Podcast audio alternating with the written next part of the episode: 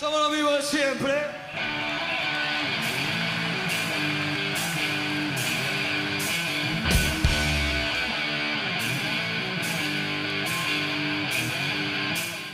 Hola, hola, les damos la bienvenida a Discos Icónicos, el podcast que repasa los mejores discos de rock nacional. Llegamos hoy al episodio número 13 y si todo sale bien este va a salir en septiembre y sería el segundo de septiembre. No vamos a prometer nada porque prometimos lo mismo el mes pasado, así que solamente lo voy a dejar ahí. Eh, me presento, soy el negro y estoy acá con mi querido amigo Nacho, ¿cómo estás? ¿Cómo están? Bueno, este va a ser el único de septiembre, ya voy avisando, porque eh, me van a abandonar en una parte muy importante de trabajo, porque nada, el negro tiene que rendir un, un final, así que se lo perdonamos esta vez. Pero, solo esta vez. Pero nada, bueno, vamos a tratar de... Bueno, estamos, capaz que estrenamos dos micrófonos. eh, o sea, en realidad estamos estrenando dos micrófonos, vamos a ver cómo sale. Pero eso nos pone muy contentos, así que también eso es un, un upgrade ahí en, en sonido. Sí, no es, eh, digamos, no es la primera vez que grabamos con dos Sí, micrófonos, pero sería la primera vez como que con nuestros, eh, que tampoco son nuestros, pero no importa, como que lo tenemos a- más a mano. Sí, sí, sí, que se puede seguir eh, manteniendo esto, eh, más o menos. Así que nada, bueno, eh, estamos contentos por eso. Y no hubo muchas repercusiones todavía del, del último disco que hicimos. De, No, la verdad que no, pero aprovecho que seguramente, como es la renga, bueno, ya estoy tirando la banda de este, de este episodio, que vaya la habrán visto en el título, así es como viste los youtubers cuando ponen sí, es es lo mismo, ya sabes qué vas a escuchar. Sí. Eh, pero espero con que este tenga repercusión y ya eh, ayude al anterior que, es, que hicimos de Celeste Carballo, Me Vuelvo Cada Día Más Loca, que es un discazo. Vayan a escuchar el disco, vayan a escuchar nuestro episodio, eh, que yo creo que les va a gustar. Es un poco largo, admito que sí, pero bueno, eh, teníamos bastantes cosas para hablar. Sí, sí, creo que es un, lindo disco y aparte, bueno, ahí también estaría bueno compartirlo eh, con, más gente que capaz eh, haya escuchado, porque La Renga es una banda, ponele que ya tiene, es más intergeneracional, digamos, pero capaz Celeste Carballo es como que fue muy de una época y después no, no dejó de pegar tanto, pero, pero está bueno para también la gente que escuchaba Celeste y, y que podría... eh, podría interesarse por un episodio un podcast sobre ella. Pero bueno, como dijimos, vamos a hacer uno de La Renga. Vamos a hacer el primer disco, el álbum debut de La Renga, que se llama Esquivando Charcos, que salió en el año 91. Eh, la banda La Renga se formó en el 88. Son, eran, bueno, son todos pibes de barrio de Mataderos. Eran pibes, ahora son gente grande. Y un poquito así, pasaron treinta y pico de años. Sí, pasaron, sí. 35, tre- sí. 35 años, claro. Era la formación, claro. Exacto. Así que, bueno, eh, este es el, primer disco de la banda que para los que han escuchado algo de La Renga les va a parecer muy distinto, justamente porque Chizo, en ese momento cuando el cantante de la Renga era muy joven y un poco por la calidad del sonido del álbum y un poco porque eso era joven y capaz no... No sé, no, no le había. No, no- no había fumado tanto, digamos. No lo había pegado así el, Eh, sí, el, El whisky, estirón de- garganta. El estirón de garganta, no sé. También es un estilo de canto que tiene eh, Chizo de la Renga, pero bueno, canta eh, con una voz muy, eh, no sé, muy distinta de la que nosotros solemos atribuirle. Era muy joven y bueno, es un disco que impacta un poco por eso, pero que tiene un par de clásicos de la banda que, que están muy buenos. Y como dije yo, para mí es uno de los primeros grandes discos de rock rolinga o de rock de barrio, eh, que justamente fue algo que pegó mucho en los 90. Sí, me diste el pie porque yo, eh, como de ese palo, no conocía tanto, la verdad que no conozco tanto. Como que yo me, me fui como educando, entre comillas, musicalmente, más que nada de los 80, de los 70. Y como que en los 90 como que seguía el, como el hilo de los que ya venían de antes, como no tanto de los que surgieron. Y lo que sería, viste, rock de barrio, eh, rock chabón, como se lo llama también, eh, de los 90 como que no tenía tanto, así que es bastante piola que me acerque eh, a través del podcast, así que y bueno, me gustó mucho el disco, así que si tenés para elegir más en otro momento, podemos seguir escuchando. Sí, de hecho lo elegí porque es un más allá de la banda que me gusta mucho, pero que después hace una cosa más más pesada en términos de, de- de género musical. Eh, es un género que a mí me gusta, o sea, un, subgénero podría decirse que a mí me gusta mucho el rock chabón, como le suelen decir, el rock de barrio. Y de hecho, eso, la banda eh, La Renga es una banda muy de barrio, son, eh, como dije, de, eran de barrio Mataderos, ahí en, en Capital Federal, y el disco está lleno de referencias a esa zona, a ese barrio, a la vida eh, en la ciudad, en, en- en uno de los barrios más carenciados de la ciudad, que no es, no, es- zona norte, digamos, es de hecho zona sur. Eh, y es un. Son, eran músicos que, bueno, que Chizo era plomero, eh, eh, los. eh, dos de los miembros eran operario de fábrica, me parece también. Creo que TT, Iglesias y el hermano, eh, trabajaban en una fábrica. Entonces nada, es eso, es como un contexto para ellos que donde empiezan a tocar, viste, en sus tiempos libres y empiezan a armar eh, esta banda que, que bueno, que después impactó mucho y que tuvo muchos seguidores y que nada, eh, en su momento también se la compararon con los redondos y, bueno, y comparten un poco de ese de ese público, por así decirlo. Sí, esto que decías de que es como una banda que se formó de abajo, de laburantes y demás, se nota también como la, entre comillas, promoción del disco, que, o sea, no hubo. Eh, Ellos tenían, hicieron mil copias del disco y la iban vendiendo o regalando a la gente como para que se conozca la banda. Sí, y de hecho eh, también sobre el tema de los inicios y cómo ellos se iban dando a conocer, no solo estaba, eh, estaba el tema este de los cassettes piratas, que mm, eh, creo que fue, ahora se me, se me olvidó, pero creo que Ale Sergi una vuelta habló del, del tema de la piratería. Sí, igual Sí. eso es más que nada a principios de los 2000 que pegó demasiado lo- los CD piratas y Claro. todo eso. Sí, pero bueno, eh, eh, como que me, me pareció interesante esto de que, claro, la, una banda que es poco conocida, como que eh, difunde cassettes piratas a pesar de que económicamente no le sirva mucho porque justamente le da difusión, digamos, y creo que ese era un poco el punto, digamos, de, de defensa un poco de lo que era... eh, que, que es cierto que en un momento la piratería es como se fue muy de mambo, pero bueno, eh, para una banda chica que estaba recién empezando y que no tenía la banca de, de grandes empresas para distribuir eh, su música era importante. Y ellos también hacían giras por la costa. eh, fueron mucho a Villa Gesell y demás. Y paraban ahí en, en, cualquier lado y tocaban en la playa, en los bares. Eh, de hecho tocaron en un bar que llamó Bar, bar Toulouse, llamaba en Gesell. donde tocaron también Divididos y, y, y Los Piojos, dos bandas muy de la época. Eh, creo que este T Iglesia cuenta que, que un día fueron a tocar, digamos, y había un solo flaco, dice, había un, un flaco ahí narigón sentado en la barra, y ese era todo el público que teníamos. O sea, ese era el, el único que había pagado la entrada. El resto era gente que estaba ahí, pero que no, eh, capaz no le interesaba escuchar la banda de, de ahí, como por estar ahí. Claro, como que estaba de fondo la banda. Sí, sí, y, y- y dice también que hasta llegaron a tocar en una, en una fiesta de cumpleaños eh, de un nene, o sea, era una banda que realmente se hizo muy de abajo, eh, y está bueno también contar esa historia porque, bueno, justo las bandas que, que elegimos o no eran sus primeros discos o ya tenían algo, digamos. O ya son como, no puedes no saber ponerle lo redondo de soda de Charlie, como ya sabes, como no hace falta hablar tanto. Sí, sí, es verdad. Pero igual como últimamente venimos hablando de disco debut, como que el contexto del surgimiento de la banda tiene mucho que ver con el disco. Y yo quería referir un poco al nombre de la banda, que siempre es muy gracioso, porque no, yo no me acuerdo la primera vez que lo escuché, pero seguramente me causó gracia Sí, que sí. se llame La Renga. Eh, yo encontré dos teorías o hipótesis de por qué se llaman así. Eh, una dice que uno de los miembros, eh, llamado Locura, o sea, miembro en ese momento, después como que se fue de la banda, tenía una pareja en ese momento que tenía como más corto, más largo el pie, ahí no me acuerdo, la pierna digamos, y como que cojeaba al, al caminar. Sí. Y bueno, como que les pareció gracioso eso y como que llamaron la renga a la banda.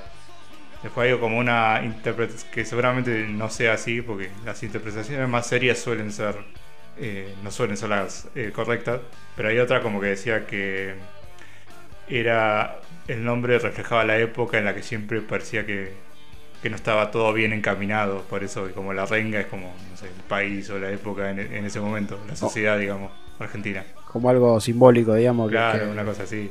Sí, no, no le doy mucha, mucho crédito a esa interpretación.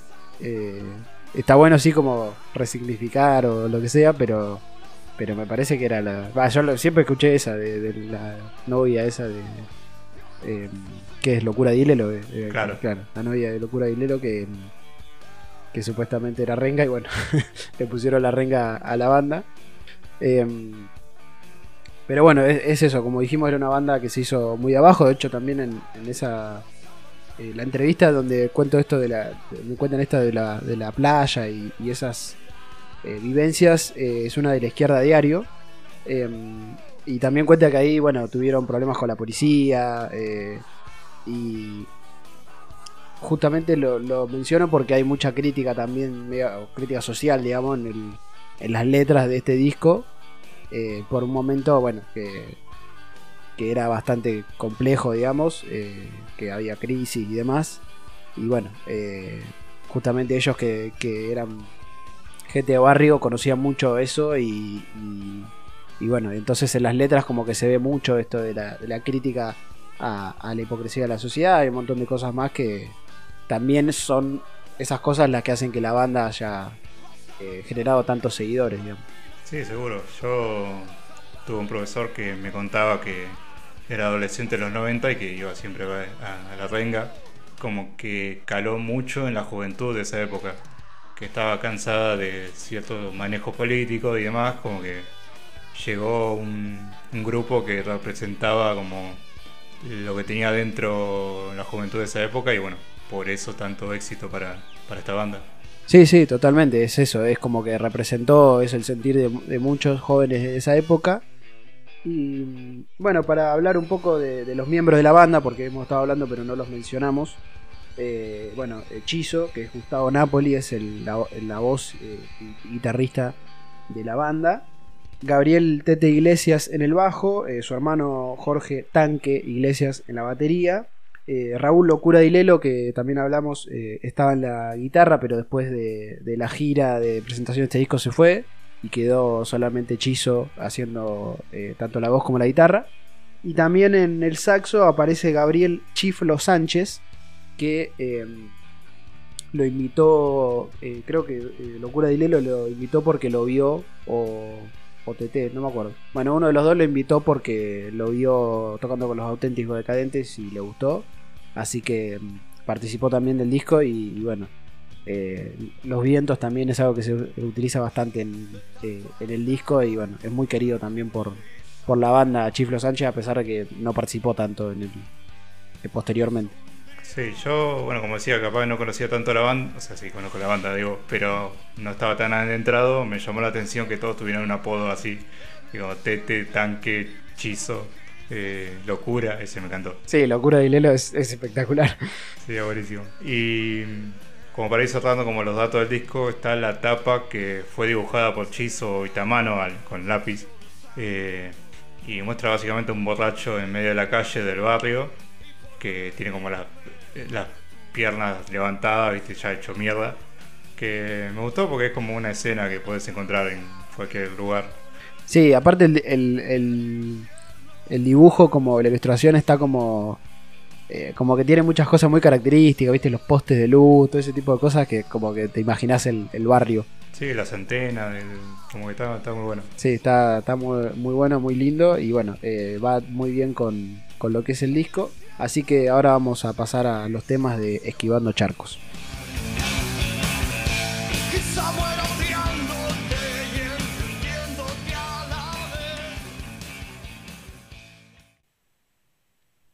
El primer tema es Somos los mismos de siempre.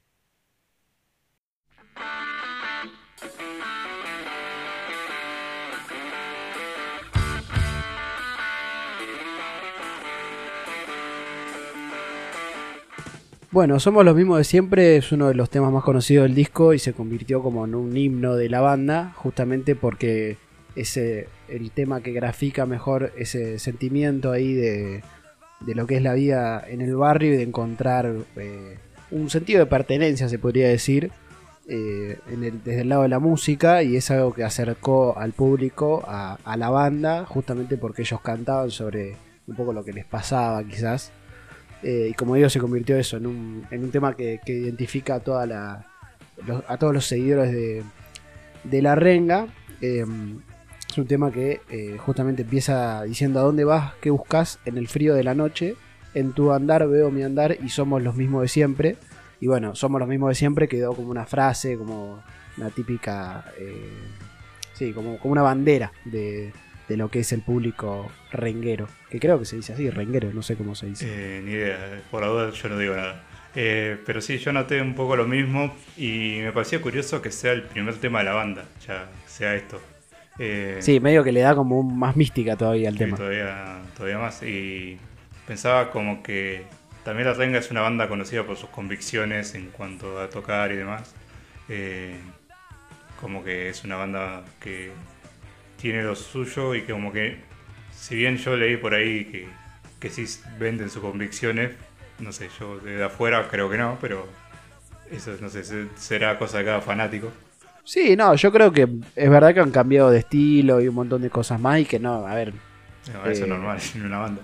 no siempre se han mantenido, no sé, ha- habrá decisiones de ellos en términos de, de proyecto ahí que, que alguno cuestionará, pero sí es conocida por, por mantener siempre su... eh, por ser fiel a, a eso, a, a sus seguidores y porque sus seguidores le, le sean muy fieles y, y por... Sí, por mantener convicciones y demás. Yo lo fui a ver una sola vez, por ejemplo, y era una vez que volvieron a tocar en Capital, eh, hace un par de años, creo que fue el 19, 18, eh, porque no tocaban hace mucho, porque justamente se generaban problemas con la gente, entonces no los dejaban tocar.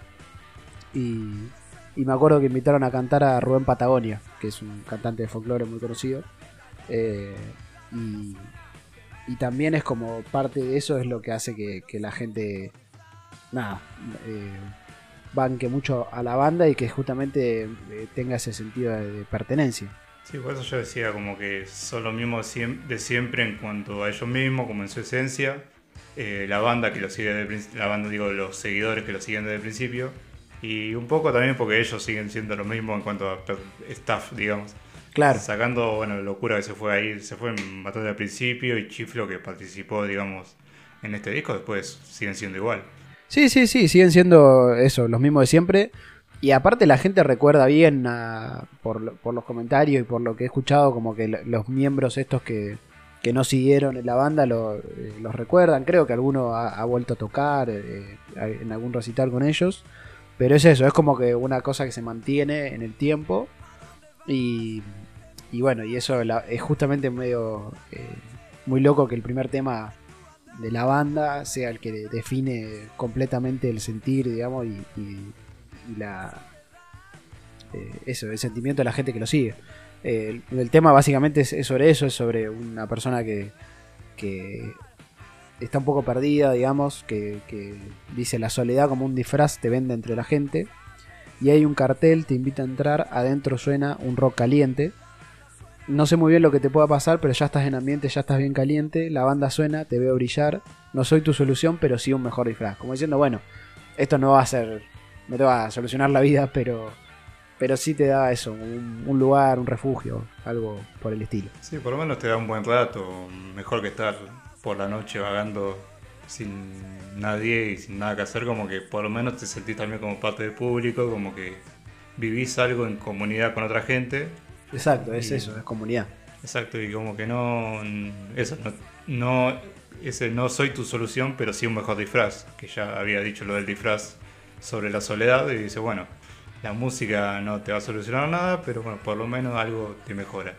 Sí, sí, es, es eso. Y esto de en tu andar veo mi andar es justamente esto que, que genera comunidad, genera unión y genera esa representación, digamos, esa cosa de, de que a veces quizás se disocia mucho el, el artista de, del, público, en algunos casos, como que bueno, uno no se ve tan reflejado. Bueno, en este caso se ve muy reflejado la gente que lo sigue en eh, los miembros de, la banda.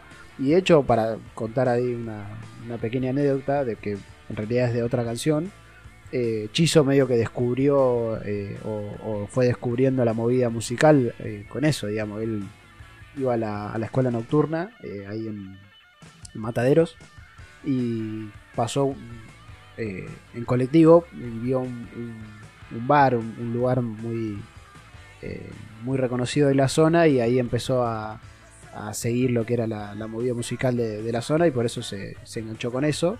Después lo- voy a darles nombre y todo eso en el tema. En mayores detalles, eh, escuchen el tema que viene más tarde. Claro, porque me parece importante, pero bueno, es, es un poco eso, la, la identificación con, con la banda que tiene la gente.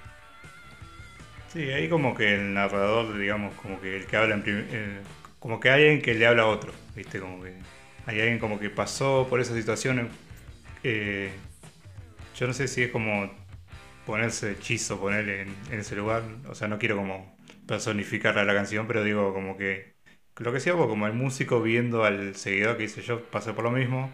eh, sé que puedes estar mal, puedes estar perdido, pero bueno, capaz puedes encontrar un pequeño consuelo en la música. Y después le dice, no hay recetas ni etiquetas que te hagan sentir diferente. Buscar refugio, querés sentir, querés un golpe de suerte. Y bueno, ahí repite, y entender veo mi andar y somos los mismos de siempre. Como que no hay una forma realmente de que se solucione, o sea, nadie te puede decir cómo solucionar tu vida. Como que eso lo tenés que encontrar vos. Por eso no hay recetas ni etiquetas que te puedan dar. Y, es que dice, vos estás buscando un refugio algo que te haga sentir mejor. Pero bueno, por lo menos en la música un poquito de eso puedes encontrar. Sí, es algo también eh, todo el mundo creo que en algún punto coincide en ese sentir. Sobre todo porque creo que para nosotros, no sé si es una cosa generacional, pero la música siempre fue como importante. Digo, nuestras vidas fue importante, digamos, como, como algo que, nos dio pertenencia e identidad. Y es verdad que no, no soluciona la vida, después uno se dedica a un montón de otras cosas y hace un montón de otras cosas, pero sí, en un momento es como que te, te genera eso, una, una suerte de, comunidad. Por eso después llevamos, no sé, eh, pins ahí en la banda que nos gusta y cosas así. Sí, eso pasa en, todas las generaciones, digamos. Como podemos hablar de la renga de los 90, eh, los redondos, en, bueno, en cualquier época casi. Sí, sí, capaz más empezando en los 80, pero también de esa época. Ahora quizás sí, internacionalizó un poco más, pero como que sigue estando la cuestión de, de la comunidad de fans eh, de algún grupo, de algún cantante. Sí, sí, total. Así que bueno, esto fue Somos los mismos de siempre.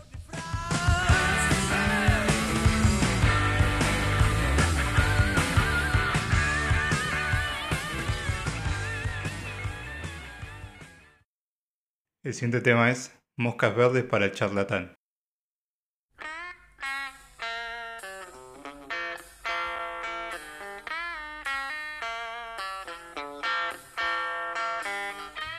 Bueno, este tema podría tener como referencia directa al dicho en boca cerrada no entran moscas. Ay, boludo, no sabía cuál era el dicho. Me salvaste. Yo sabía que había un dicho con moscas y boca y lo busqué. Sí, sí.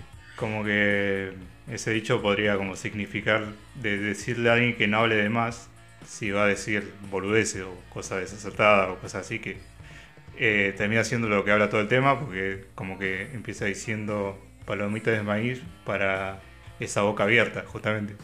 Y lo de las palomitas y después que habla de las moscas verdes, como que es como para decir, este chabón habla tanto que podrían meterle esos palomitas o moscas, le va a entrar de todo porque se la pasa hablando boludeces. Claro, como para que sí, que se le va a llenar la boca de cualquier cosa porque se la pasa eso, eh, abriendo la boca al pedo.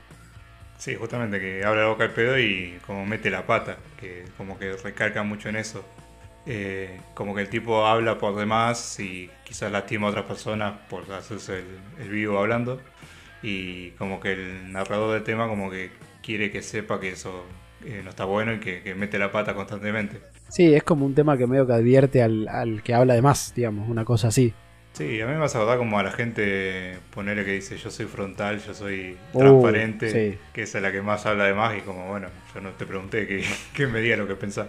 Claro, sí, sí. Sí, viste, eh, como la gente que no pide, que no le pedís opinión de algo que estás haciendo y te opina igual, digamos, y, y es como decir, bueno, para que no abras la boca. Eh, sí, aparte dice algo que me gusta mucho la segunda frase ahí de, la primera estrofa que dice un espejo retrovisor para que recuerde que metió la pata, como para que vea para atrás eh, el tiempo, digamos, eh, y, vea que, que metió la pata justamente. Y ahí dice moscas verdes para ese buche y un tesoro de su cagada para que recuerde que metió la pata. como dejando bien en claro que, que se la mandó ahí charlando, hablando de más. Eh, y también ahí eh, habla un poco como de... yo no sé, creo que tiene como una cosa medio autocrítica también, porque dice, se le fue la lengua hablando de más de sus desaciertos. Como... No sé, porque me- se me hizo que, que también podían como... eh, Eso era como medio adver- advertencia para todos, digamos, como... También eh, no está bueno, digamos, ponerse en ese lugar. Claro, y bueno, como que va repitiendo esta cuestión de, de para que recuerde. Como que, eh, como que hace mucho énfasis en eso y después dice, yo no sé para qué habló si después se arrepintió de su letra. A lo mejor temió que su suerte le diera palos a su inconsciente y no lo dejara dormir. Como que hay una cuestión también psicológica de por qué es, charlatán, digamos. Mm. O habla demasiado, como que siente que si no lo dice, como que se le va a quedar en su inconsciente y como que eh, necesita sacárselo. Sí, como que no va a poder dormir porque, porque tiene que decir lo que sea que, que es innecesario decir, digamos. Claro, como que sí, hay una cuestión más compleja ahí de- del tipo, pero igual, como que si vas a lastimar a alguien más, como que mejor no hablar. Claro, sí, sí, es como eso, como una advertencia de no, no mandársela, eh, eso, hablando de más. Y me gusta mucho como el- eh, eso, el, el- uso ahí del- de los dichos, de los refranes populares, digamos. Y, y está lleno el, el tema, eh, porque todo es así, es como eh, que metió la pata, se le fue la lengua, eh, que es un charlatán. Vale, dice buche a la boca. le dice bucha a la boca, como que tiene es- ese uso ahí de, de palabras ahí tipo del lunfardo y cosas así que, que, que hacen que el tema sea bastante divertido, pero bueno, es esa un poco la, la idea. Yo no sé por qué el color de las moscas es verde. Eh, no sé si tienes una interpretación de eso. Viste, bueno, nosotros en realidad creo que le decimos moscardones y hay gente que le dice mosca verde a eso, Ah, nada, tiene más sentido.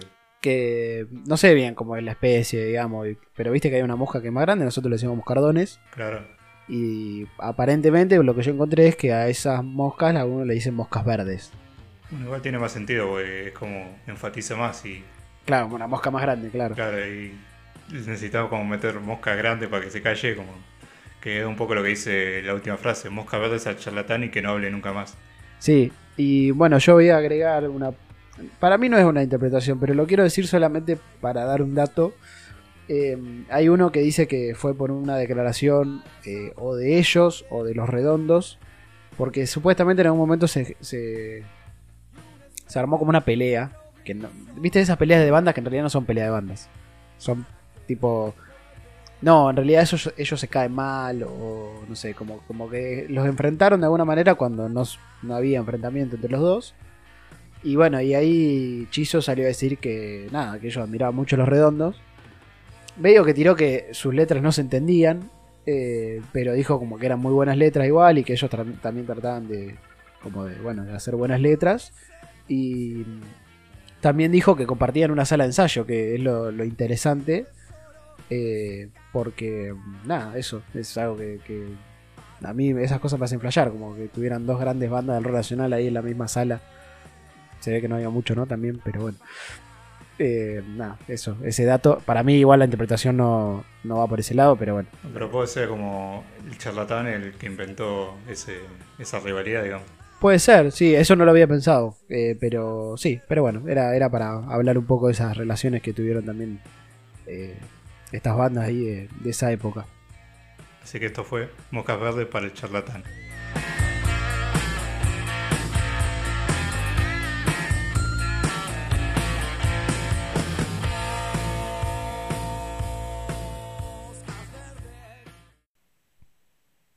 El siguiente tema es Embrolos, Fatos y Paquetes.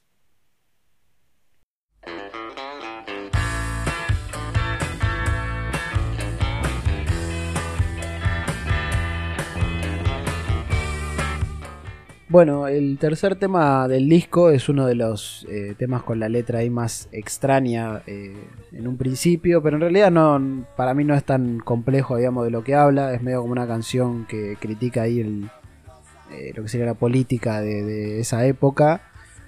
Justamente empieza diciendo puro nervio el fanfarrón, al fin mostró la hilacha. Para los que no saben, mostrar la hilacha es como, como te- no sé, como que se vea realmente quién sos, una cosa así. Eh, y dio ruidosa publicación a sus, medallas, a sus medallas. Dice, pura espuma un senador, honestidad y memoria, a puro verso se trabajó un viaje a California. Y pasar y pasar y pasará el tiempo y otra vez, otra vez, la misma vieja historia vieja. Eh, y el tema va como haciendo como un poco de ironía, digamos, de respecto de como la el poder político, digamos, haciendo referencia a esto, al senador, luego hace referencia al candidato, habla de, eh, de la pureza de su alma, de que por dinero vino a ofrecerme su palabra santa y demás. Eh, y medio que como que da el mensaje de como que es todo siempre lo mismo, de que mm, siempre es todo un, un cuento, digamos, una, una, una farsa, por así decirlo, y que no, es real, digamos, no, no termina siendo algo que, que bueno, que, que genere algo realmente positivo, digamos, es todo eso, un, un relato ahí medio fantasioso. eh, y que para mí tiene que ver con eso, con lo que se estaba pasando, que era básicamente que estaban en crisis hace como 3, 4 años. digamos. Sí, un poco hablando de la hipocresía en distintos ámbitos de poder, digamos. O sea, está la política, esto del senador que hablaba honestamente y no sé qué, y se fue, se ganó la plata para irse de viaje.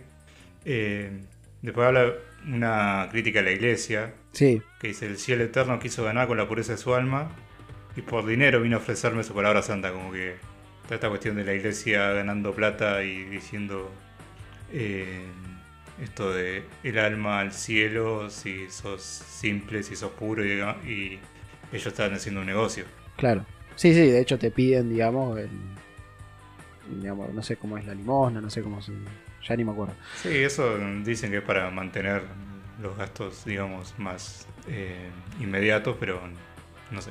Eh, Pero sí, siempre igual se- reciben del Estado, así que qué sé yo. Claro, sí. Y aparte siempre se hizo esa crítica como de, bueno, de no, venden eh, justamente que, que el, el reino de los cielos es para los humildes, de hecho, y que, bueno, ninguno de ellos vive como vive la gente humilde, que siempre es, eh, son gente rica o, o que tiene sus, sus necesidades satisfechas y encima de eso pide plata a sus fieles, digamos.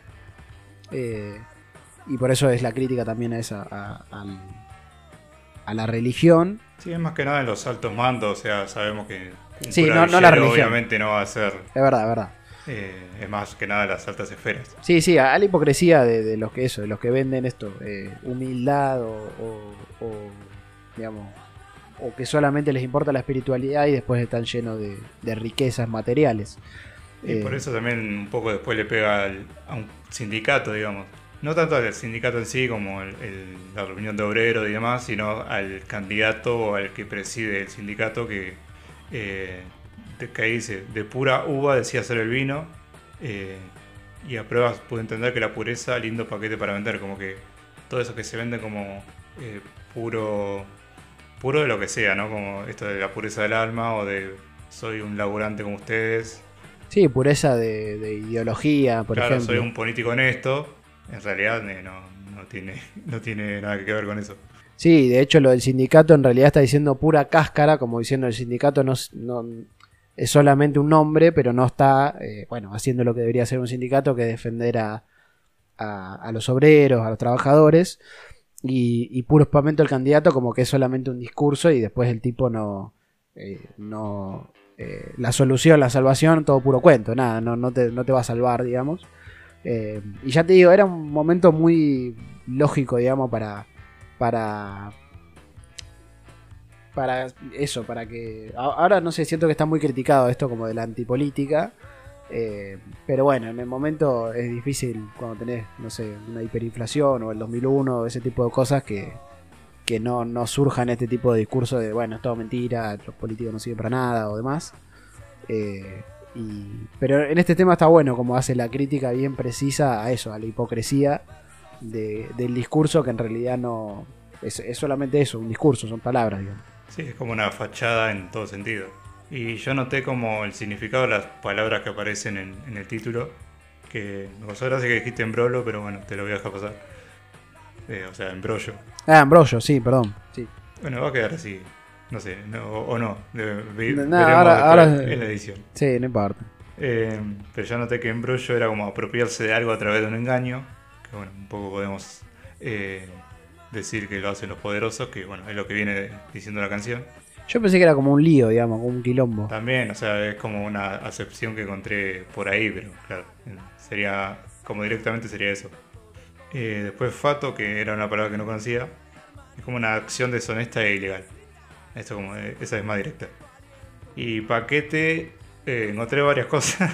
Sí, pero me parece que paquete es más como lo que te vende. digamos. claro, exacto, como que eh, es una mentira empaquetada, como eso. Claro. Te vendo el paquete de todo esto que, que voy a hacer o que estamos haciendo y en realidad na- no es eh, nada que ver. Sí, es como la, la, la promesa, digamos, de. Bueno, el paquete es la promesa de. O de la salvación, o no sé, lo que te vende el, el, eso, el, el cura hipócrita, lo que sea. Y, y bueno, eh, sí, es como que todo eso, como que como dice la canción, es todo puro cuento, digamos. Sí, es que me gusta la parte que dice que pasa el tiempo y otra vez como siempre lo mismo. Como que siempre viene alguien a vender discursos y a vender soluciones que en realidad es una vieja historia vieja y como me encanta como la, la repitencia eh, para marcar que de que tanto tiempo anterior como que viene. Sí, sí, es para, como, como para decir, bueno, esto ha- eh, ya nos ha pasado y, y vuelve a pasar, digamos, como ya conocemos este cuento también. Eh, y bueno, también es eso, es parte de lo que se vivía en ese momento y, y bueno, ahora también y nada. Eh, Sí, no vamos a discutir ahora. no, no, no. Se viene. Pero, pero bueno, pero son, eh, son esos temas que justamente, lamentablemente, se vuelven medio atemporales. Así que bueno, esto fue embrollos, fatos y paquetes.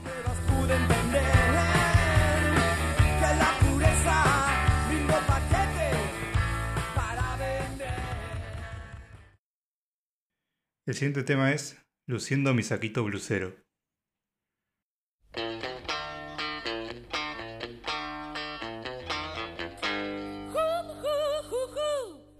Bueno, esta canción como que te cuenta una historia bastante más clara y no tenés que dar- andar dando muchas vueltas. Es básicamente una piba de barrio como que tenía aspiraciones, viste, de más. De salir con un millonario, de tener ropa de lujo y distintas cosas. De tomar champán. de tomar chapay, eh, de vestirse de fina seda. Bueno, Eh, eh, la escena está clara. Que y empieza diciendo: Vas a estar tranquila esperando con tu tonta ambición que él llegue tan millonario en su super sport. Eh, vas a ir a cenar a esos lugares donde conmigo nunca pudiste conocer. Quizás mi fortuna de lata nunca te va a alcanzar para comprar todas esas pieles y esas perlas de mar. Como que igual noto un toque de resentimiento como en el, el narrador, digamos, de que ahora estás con él haciendo lo que conmigo no podías. Sí, es que para mí es como la, la- el punto de vista de un chabón que, qué sé yo, como que es de barrio, que es más humilde, que no tiene justamente esa, esa fortuna, tiene una fortuna de lata. Y, y que bueno, que la, la- no sé si la novia o alguien que, que le gustaba, él lo, eh, se va con un chabón ahí millonario, con su super sport y demás. Y él como que dice, ahora volás tan alto que ignorás al barrio, mirás para otro lado, piojo resucitado. Me encanta ese, ese insulto. Piojo resucitado es, es espectacular. Eh, y, y nada, y él eh, como que como que él se queda en el barrio y, se queda nada en su, en su, en su vida eh, de siempre. Eh, y bueno, es eso, que él se queda en el barrio y, y se queda luciendo su saquito blusero en, en algún agujero justamente que es como un bar o un, o un antro, como se suele decir. Son referencia a eso, un bar ahí como medio... eh, sí, como que no, no es un bar de clase alta, por así decirlo. Y, o un lugar de clase alta en general. Y ella va a estar ahí con su, con su super millonario. Y es eso, es como el punto de vista de, de- Sí, medio resentido, se podría decir, o medio como despechado por, por eso. Sí, yo creo que hay un poco de eso, pero más que nada es como mostrarse orgulloso de, de ser el pibe de barrio y que no traiciona como su, su lugar de origen, no como ella que para mí como lo de vas a manchar tu camisa de fina seda con el mejor champán, además de la cuestión irónica, como que el mejor champán, fina seda, como que lo va engrandeciendo todo, es como que le va a molestar esa pelotudez, como que a vos te va a molestar eso, y teniendo una vida resuelta. Y yo estoy en algún agujero con un saquito nomás y estoy piola y estoy bien así. Como que hace, para mí hay como hay un jueguito ahí. Sí, a mí por- lo del saquito blusero como que me da la sensación de que es como, viste, nada, esa, esa, esa campera o esa, o esa ropa que usaste toda la vida para salir a bailar o salir a, de noche, digamos, y que ya tiene como un montón de años, ya, ya ha pasado un montón de cosas, pero vos la seguís sacando como porque es parte de, eso, de tu identidad. Y es eso, es como el saquito blusero, el saquito de que llevas a los bares, que llevas a, la movida ahí eh, musical. Eh, y sí, coincido en que tiene esa, esa cosa de. Vos, eh, vos te, te del barrio mientras yo sigo en, en- el lugar de donde nací, no olvidé mi origen. Eh, y a vos te preocupan esas boludeces como que te mancharon tu camisa de fina seda con el mejor champán eh, eh, que, él te va a convidar. Que aparte, bueno, el, champán tiene como una cosa muy. eh, los 90 era como, no sé, como es el símbolo. Siento que es eso y. No sé. el- bueno, el 1 a 1, ponele, pero eso es más. Si querés, es como más. eh, histórico, digamos, económico, pero el símbolo así es el champán para mí. Sí, eh, justo te iba a comentar como que un poco refleja esa época de, aspiraciones muy grandes y que bueno, en esa época se llamaban los nuevos ricos, como que la gente empezaba como a tener un poquito más de, de poder adquisitivo y como que se daba lujos que antes no se daba, que no necesitaba tampoco, que tampoco está mal que se dé lujos, pero el tema está en, en cómo te posicionás vos a partir de eso. Como que te olvidas de, tu origen y de que eras una persona que no tenía nada y ahora que tenés todo te olvidas de, lo que tenías, de lo que eras antes. Sí, y también ataca como la cosa así medio frívola, digamos, superficial, de que te importe solamente eso, lo, material eh, y este tipo de cosas que son pasajeras, que son consumos así que están buenos, pero que no, no son mucho más que eso, y que toda la vida o tu vida se ordene en base a, a esas, a esas ambiciones que, que él llama tontas. Eh, y también es eso que, bueno, que, el- que es verdad lo que decías vos, había muchos nuevos ricos y mucha gente que se llenó de plata y que de repente podía irse a Disney dos veces por año y demás. Pero también estaba el otro lado que era justamente la gente que quedó atrás, que, que no, que, que aparte quedó con muy eh, eh, con mucha pobreza y que eso se por todos los relatos sobre la década de los 90 mu- muestran un poco eso, como mucha gente haciendo un gran consumo muy ostentoso y mucha gente que estaba sin trabajo, sin, eh, sin ningún tipo de ingreso, realmente muy, eh, muy empobrecida y eso eh, es un poco también lo que marca este tema. Sí, que igual esto fue en el 91, como 10 años después, como que se terminó igualando un poco todo, Sí. lamentablemente, porque bueno, todos cayeron ahí en, en el corralito y demás. Sí, sí, también como que tiene eso de. de. Como algo pasajero, sí, de como estás ahí como gastando plata en todo esto y después, bueno, lo que pasó fue que explotó todo y quedamos todos en. eh, bueno, ya, ya saben qué pasó, digamos. Así que nada, esto fue luciendo mi saquito blusero.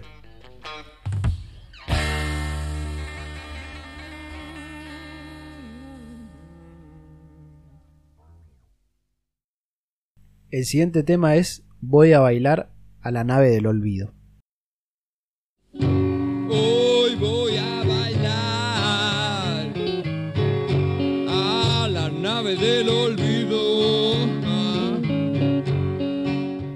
Bueno, este es uno de los temas también clásicos del disco y de la banda, que se volvió muy icónico justamente. eh, que seguramente todos conocerán una versión de disco en vivo bailando en una pata de, este tema. Y también es, es muy icónico porque es uno de esos temas que habla eh, del barrio, de donde ellos vienen, de sus orígenes, que justamente estábamos hablando de esto, de cómo lo, eh, lo recuperaban y, y- se sentían orgullosos de ese lugar de donde, de donde vienen. Y este tema habla básicamente de eso, porque dice, hoy voy a bailar a la nave del olvido, que la nave del olvido era un boliche, que era justamente, ahí voy a continuar la, la anécdota esa que dejé medio a la mitad, eh, que estaba en la avenida Perito Moreno, ahí en el barrio de, de Nueva Pompeya, que yo no sé si es como el partido, es Mataderos, no sé bien cómo es la cosa ahí geográfica, pero bueno, eh, lo que encontré era eso, que es Nueva Pompeya, un barrio ahí del sur de Capital. Eh, la- el boliche se llamaba eh, La Nave del Olvido Y Chizo justamente iba en el colectivo 46, que también es un colectivo que tiene mucha historia porque es uno de los que pasa por todos esos barrios. Iba a la nocturna y, y- vio o veía, digamos, lo que era ese boliche, la nave del olvido, y bueno, empezó a ir ahí, qué sé yo, y decidió dedicarle un tema a, a ese lugar que era, bueno, muy, muy conocido para los que vivían ahí en, eh, en esa zona. Sí, el boliche como que también quedaba cerca de la villa 11114, así que era como que ahí había mucha gente que quizá no tenía como demasiadas cosas y era como que ese lugar era un poco marginal y como que describe un poquito cuando dice perfumes baratos, ambiente picado, discos rayados. Muestra que no era un boliche de alta gama ni, ni nada, sino que era un lugar. Y un poco a lo que iba la gente también a salirse de su realidad, como que por eso me, me encanta el nombre, se llama La nave del olvido. Sí, sí, es, es espectacular ese nombre. Que ahí dice olvido mi gotera y mi ración criminal, como que la gotera lo veo un poco, sí, directamente que tener la gotera del techo, pero que es un problema que le suele pasar a gente de la villa o de barrios como con menos recursos, que es una preocupación constante. Y la ración criminal, que quizá digo, tenía un pasado eh, criminal y que ya no quería seguir por ese lado y, y a bailar y a olvidarse de todo. Ah, mirá, yo. eh, eh, está, está buena. Yo lo pensé más como mi ración de comida. eh, como criminal era como. Como que era muy poco, no sé, una cosa así. Eh, me gusta también esa. Como que estaba ahí. Pero sí, sí, es. A ver, al fin y al cabo va un poco lo mismo, digamos. La, la vivencia ahí de, vivir en un, en un barrio, como decís vos, de, pocos recursos. eh, es reconocida a nivel ahí nacional como la Villa 1114 y demás, por eso, porque bueno, es una de las villas más grandes ahí de capital. Y, el barrio Nueva Pompeya en general y todo lo que es zona sur de, capital es como eh, mucho más pobre de lo que es la zona norte, hay mucha desigualdad en ese en la ciudad. Y bueno, y este tema como que habla un poco de eso y es lo que decís vos, la nave del olvido como justamente el lugar a donde iban a, a, despegar, como dice en el tema, yo quiero despegar. Eh, iban a bailar y sacarse un poco la, eh, la, tristeza, la bronca de, de- de- del modo de vida ahí tan, eh, tan jodido que tiene eh, la gente que vive en, en Villa Miseria y demás. Y, y después dice algo que me, que me parece muy... A mí me, me- gusta mucho cómo representa todo eso, cómo lo, describe. Eh, cuando dice vení morocha que vamos a dar una vuelta al chaperío. Eh, de nuevo, para los que no son eh, acá de Argentina, eh, como que el- la vivienda de chapa, digamos, no sé cómo explicar la chapa, pero bueno, es como muy descriptiva de las viviendas más, más pobres. Y por eso me gusta eso de venir morocha, vamos a dar una vuelta al chaperío. Eh, y después dice, la Perito está desierta y la luna se ha posado sobre los techos de Pompeya. Ahí de vuelta las referencias al barrio, la Perito era la avenida Perito Moreno. Y, y Pompeya es eso, el, el barrio Nueva Pompeya. Eh, y también esa descripción es muy, muy hermosa, digamos, como de, la- de la noche de- del barrio. Sí, yo voy a contar el momento hermoso para decir que yo pensaba que Chaperío era como el lugar para chapar. Ah, puede como- ser. Boludo, pues- lo, pensé, claro, si iban a boliche, qué sé yo. eh, igual eh, me gustó tu interpretación tan, eh, tan más eh, concreta. claro, sí, sí, sí. Yo pensé en chapa, tipo. eh, es- Claro, Yo pensé en Chape. Bueno, Eh, mirá como, como una letra te, te cambia todo. Está bien, está bien. Claro, vos decís como que estaba ahí en ese momento como que se puso un poco de levante y dije, ah, bueno, bueno, eso como dice, venimos, vamos a chapar. Claro, sí. Yo pensé que era más como, bueno, vamos a dar una vuelta, literal.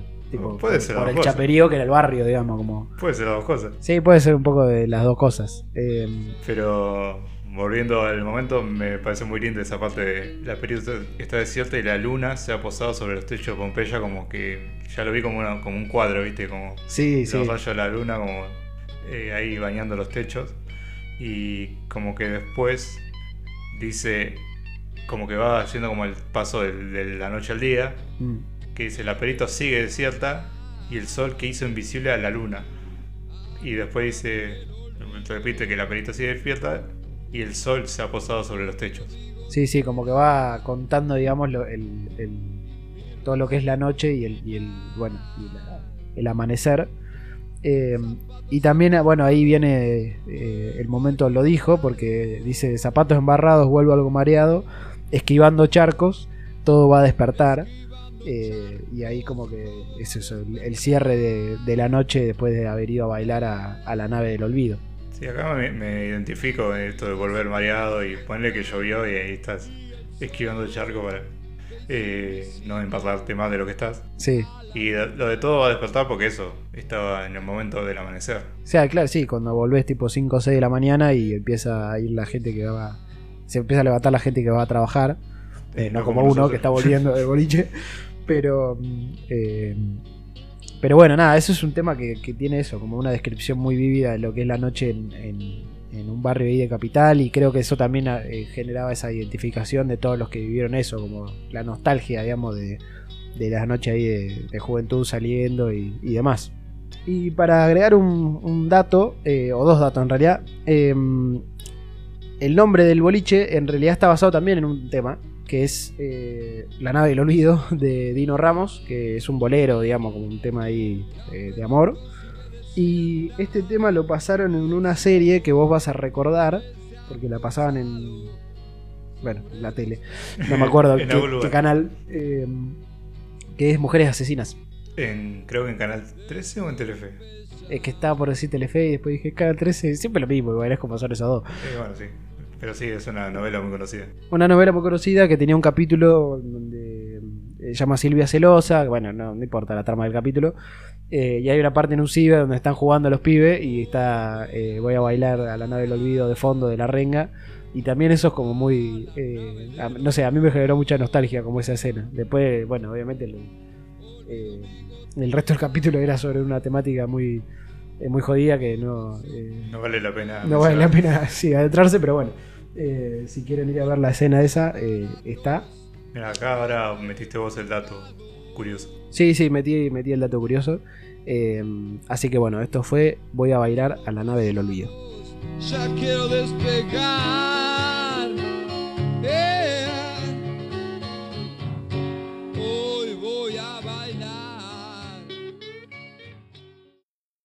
El siguiente tema es Buceca y vino tinto.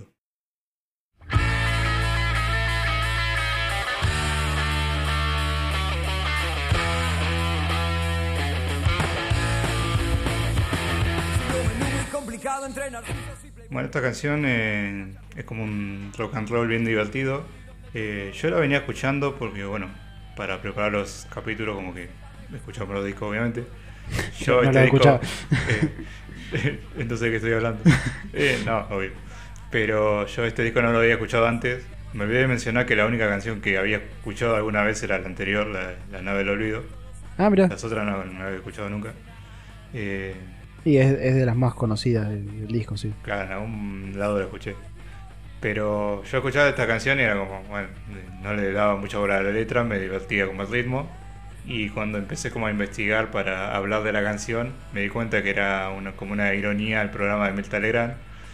Que, bueno, para quien no conozca y sea capaz de ser de otro país, Mirta Legrand es una actriz que en los 50, 60, más o menos, empezó a conducir un programa de almuerzos que se llama Almorzando con Mirta Legrand y que creo que tiene como un récord de ser como un programa bastante longevo porque tuvo un montón de años. Ahora mismo creo que no está, pero por cuestiones de la edad de Mirta tiene más de 90. Sí, en un momento en realidad ella ya no podía y lo- la reemplazó mm, su nieta, Sí, Juana Viale. Juana Viale, y después ella volvió y ahora creo que ya lo, lo han... Yo creo que ya no, no lo hacen más, digamos. Pero sí, fue como un programa que duró mucho tiempo y que se volvió una... Sí, una tradición de la tele argentina y que iba mucha gente, eh, desde actores y actrices, de, de ahí de, de la televisión y famosos, a políticos y gente muy conocida. Bueno, sí, fue un lugar bastante importante para eso, para sobre todo para la política, como que hay bastante ahí. El tema es que en, esta canción como que critica más como la diferencia abismal que hay entre lo que se muestra en la pantalla con la realidad eh, económica de, de una persona que está viendo. Claro. Porque empieza diciendo, sirvió un menú muy complicado entre narcisos y playboys que vomitaba la pantalla argentina, aflojando el almidón del cogote para poder tragar. dio la receta rebuscada de una torta color caca para el té poder acompañar, aflojando el cinturón al chancho para no reventar. Como que te venden como eso, receta, no sé, de, de qué de qué cosa iba a decir, iba a decir. Sí, sí, sí, yo, yo ya sé lo que. Y creo que la gente se, se ha dado cuenta, así que no hace falta decirlo. Como que eso, te da receta de cualquier cosa y eh, esto de la to- torta color caca y no sabes ni de qué es. Y acá la gente no, no está comiendo eso. Eh, realmente como que. Supongo que también por eh, esta cuestión de la época, de los 90, como habrá sido otra cosa el programa de Melta. Va, igual yo como que los clips más clásicos como que son de esta época. Por más de que haya tenido ya como 20, 30 años ante el programa. Bueno, el famoso de ¿Y por qué mataste a tus padres? Creo que es de esta época. De. No me acuerdo quién era, pero que, que Mirta le dice. No, no estés nervioso, no te voy a hacer preguntas así como muy. Y le- el primero que le dice, ¿por qué mataste a tus padres? Pero bueno, eh, no importa. Eh, sí, Mirta era muy conocida, sus, eh, como que sus almuerzos siempre fueron muy ostentosos, que siempre la comida tipo más grosa, de muy cheta, digamos. Y, y medio que se ríe un poco de eso, dice, entre narcisos y playboys, o sea, como gente súper egocéntrica y modelos, que vomitaba la pantalla argentina, como que, es lo que te muestra la pantalla, eh, aflojando el almidón del cogote para poder tragar, como que siento que se está eso, como riendo un poco de esa ostentación que eran los programas, o que son, fueron los programas de, de Mirta Legrand, y eso de, que nada, que uno no, la mayoría de la gente no estaba viviendo eso, por lo menos en ese momento, y, y siempre fue como medio chocante ver esa, eh, como esa pantalla que te mostraba lo que vivía la gente más rica del país y, y que uno después no, no tenía para tanto y por eso el tema se llama buceca de vino tinto que la buceca es una comida es un guiso de, de mondongo que es una comida eh, nada para o sea como una una comida de, clase baja de, de, digamos de, de las clases populares porque no no es eh, no es muy cara es lo más barato que, que podés hacer y es una comida que además te para el frío es muy buena porque es pura grasa pura caloría Sí, además como que puedes alimentar a una gran cantidad de gente haciendo bueno, cualquier, cualquier guiso, digamos. claro sí Y un poco lo que dice después, dice, yo me quemo hasta los dientes, mi manjar está caliente, se cocinó la realidad, que ahí para mí como que ahí pone esta cuestión de la crítica de la realidad real, digamos, Sí, no sí. lo que te vende la pantalla. Y dice, vamos todos a la mesa que esta noche vamos a cenar buceca y vino tinto. Que, bueno, ya explicaste lo de la buceca, para mí el vino tinto es como eh, lo contrario de lo que decías vos antes del champagne. Sí sí Si el champagne para los, para los chetos, para los ricos, bueno, nosotros tenemos el vino tinto, como que también está esa cuestión identitaria de- del vino, más que nada el vino tinto, eh, seguramente en, en cartón, ¿no? sí Eh, para la gente más de barrio. Sí, que el vino acá en Argentina, creo que en otros lados no es así porque el vino no es barato. Pero acá en Argentina es como muy barato, o hay vinos muy baratos. Eh, no estoy seguro de lo que estoy diciendo, pero bueno, eh, acá el, vino es como una re- referencia también de algo muy popular, digamos. Eh, y también es eso, es como un reacompañamiento del guiso, de la buceca, de este tipo de comidas así eh, baratas que, que te, que sirven para, para el frío, para mucha gente, para los comedores o ese tipo de cosas. Y dice esta noche, nena, te invito a morfar, que para mí es también como una, eh, es también irónico como el, el- como invitar a alguien a, comer buceca y vino tinto, como diciendo, bueno, esta comida no es eh, careta como la comida de, como los almuerzos de Mirta y Legrand, y, y el te invito a morfar, usar la palabra morfar también, como que eh, hace esa referencia, como, como de no como no ser, digamos, no- que no es careta, que no es algo bien, digamos. Viste, acá está como eso, el- la gente bien y, y los que no. Entonces como que el uso de esas palabras, del lunfardo y un montón de cosas más, eh, tenía que, para mí tiene que ver con eso en esta, en esta letra. Sí, después como que sigue criticando un poco la hipocresía del programa y de la conductora. Dice, pidió postre con cereza dedicada a la burguesa y anunciaba un comercial que donaría las sobras y los huesos a la prosperidad. Como que todo eso que sobraba de su programa como le iba a dar eh, a la caridad y demás. Es como darle comida de verdad, ¿no? o donar tu cantidad de joya que tenés, o sea, hay otras maneras. Sí, sí, como riéndose también de eso, de que después se hacen los buenos porque, porque donan cosas o, o porque eso, las obras, digamos, de, Claro, las obras de, de lo que tiene. Sí, sí, de todo lo que tienen. Y después dice, contrataron a dos chinos para endulzar el apellido. Hay divina alta sociedad que eructaba con la panza llena de, de felicidad. A mí lo de los dos chinos no, como que no me termina de cerrar a que, que está refiriéndose con eso de para endulzar el apellido. Eh, supongo que también como para decir hay diversidad, eh, no sé, como puede ser por eso, pero no, no me, no, no lo terminé de entender. Pero bueno, es eso, es la crítica a la alta sociedad que justamente eructa con la panza llena de felicidad mientras el resto no tiene para comer. Claro, que está el dicho panza llena, corazón contento, como que la gente bien, como decía vos, entre comillas, eh, tiene eso y lo que están viendo en la pantalla en general como que no.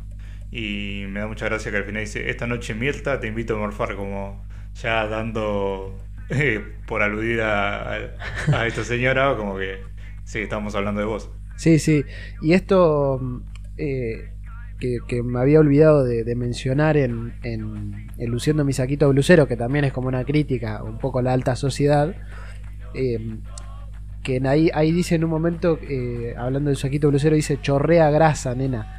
Porque también acá como que la, la palabra grasa se utilizaba para eso, como, como una palabra despectiva para la gente que, eh, digamos, que, gente más carenciada, que no tenía eh, esa todas las, las cosas que tiene o los consumos que tiene, las clases altas y demás. Y se solía utilizar, ahora creo que no se utiliza tanto, pero como lo grasa para decir lo, lo bajo, lo pobre, lo, digamos, lo que no es la gente bien.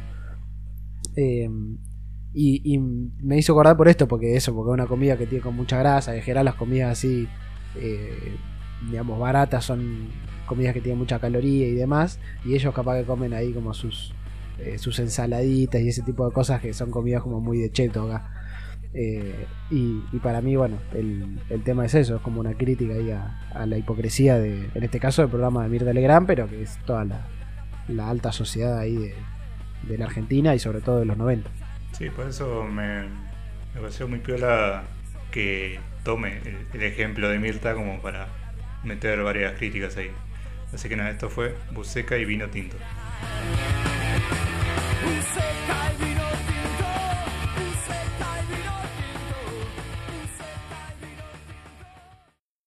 El siguiente tema es El juicio del ganso.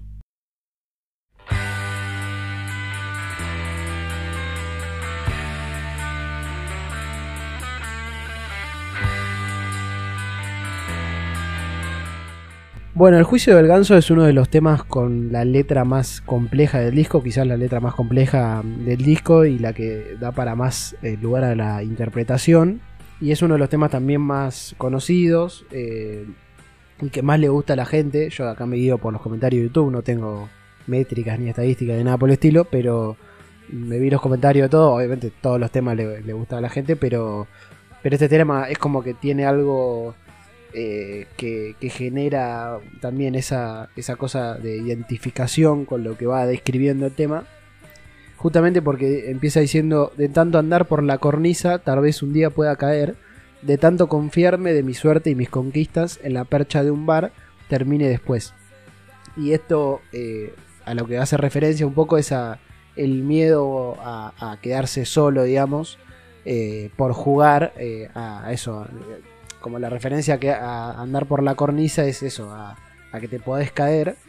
Eh, y esto de la, de la suerte y de las conquistas en la percha de un bar, eh, e- esas apuestas, digamos, a, a lo fugaz o a lo que no está tan comprometido, eh, puede que, que genere también eso, que, que uno pierda a algún amor o alguna relación que puede ser importante.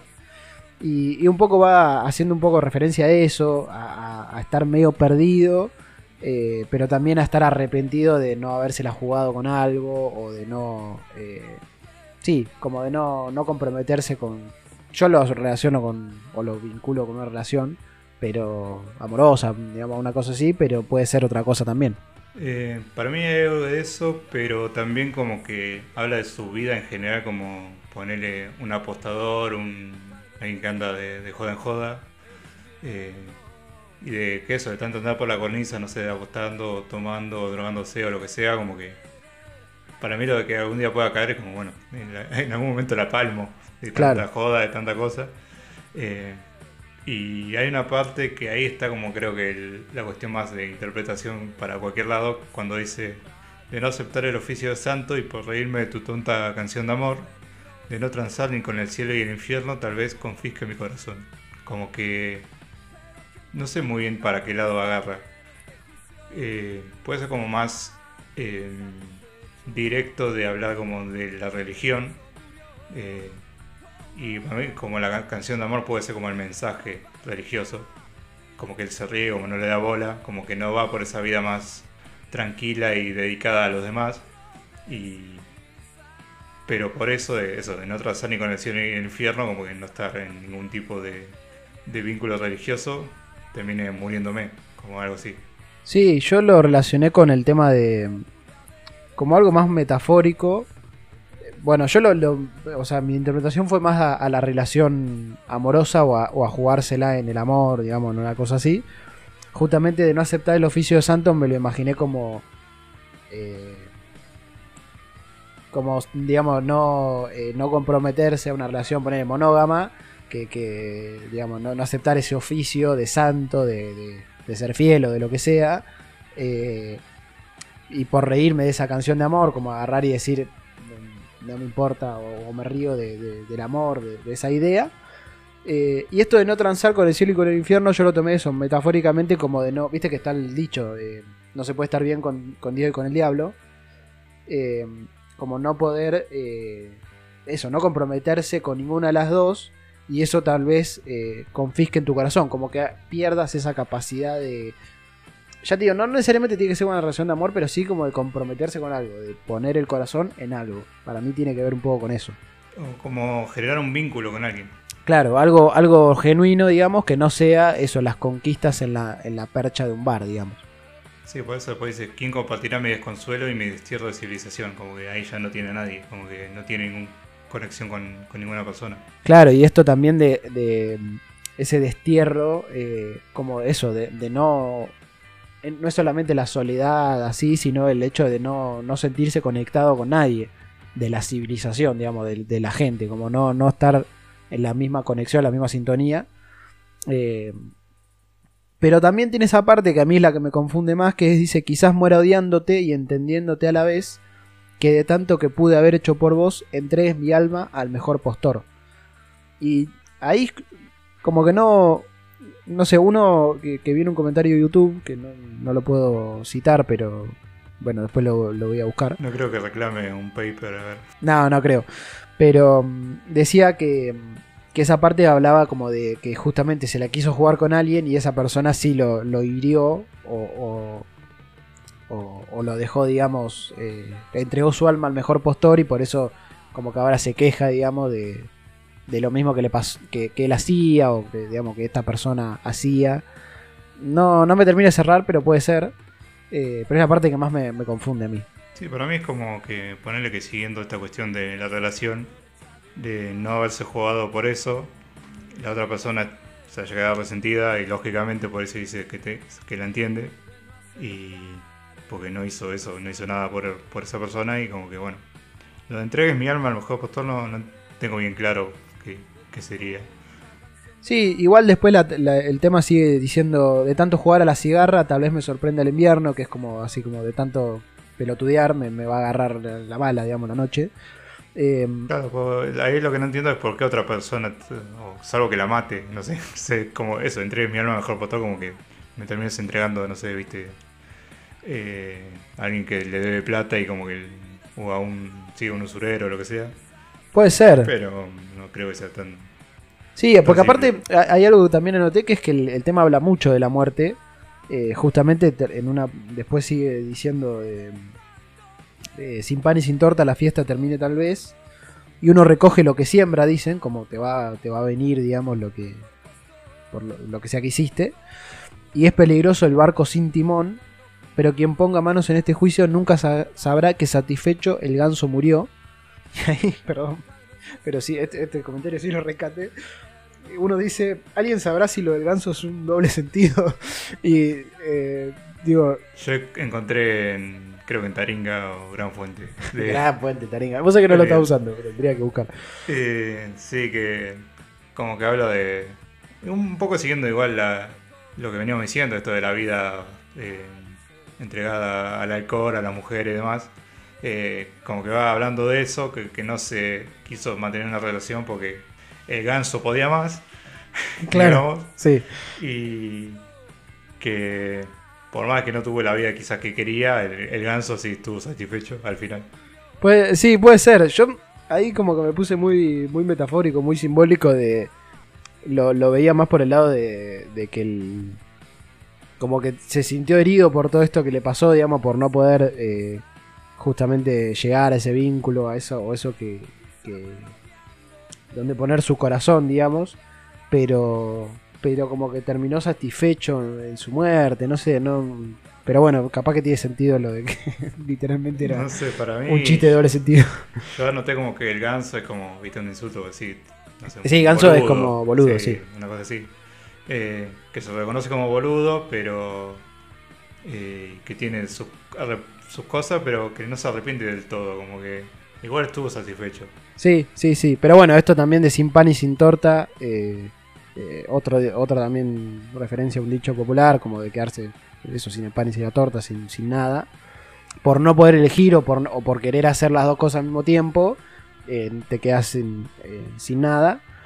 Eh, y, y sí, es como que va hablando de eso. Para mí tiene que ver con eso, con, con la falta ahí de, de poder, eh, de querer siempre apostar, como decís vos, de que querer siempre jugártela eh, al filo y que termines perdiendo, termines quedándote solo. Y capaz que tiene que ver incluso la muerte con eso, con, con no sé, alguna deuda eh, impaga o alguna cosa así que, que te pase por jugártela tanto, digamos. Y es como un tema de reflexión en ese sentido. Así que bueno, esto fue el juicio del ganso.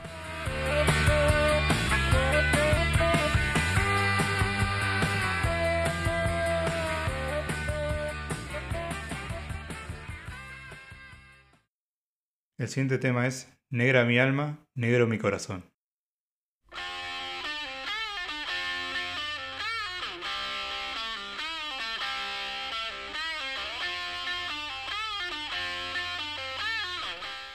Bueno, mientras anotaba como cosas para el tema, me, me di cuenta que era muy apropiado que justo yo lo presente, Sí, es verdad. porque no solo mi alma y mi corazón, sino mi, mi- mi piel. Ah, tu piel, Por sí. algo me dirán negro. Tu apodo en realidad, sí. Claro. Igual por eso viene.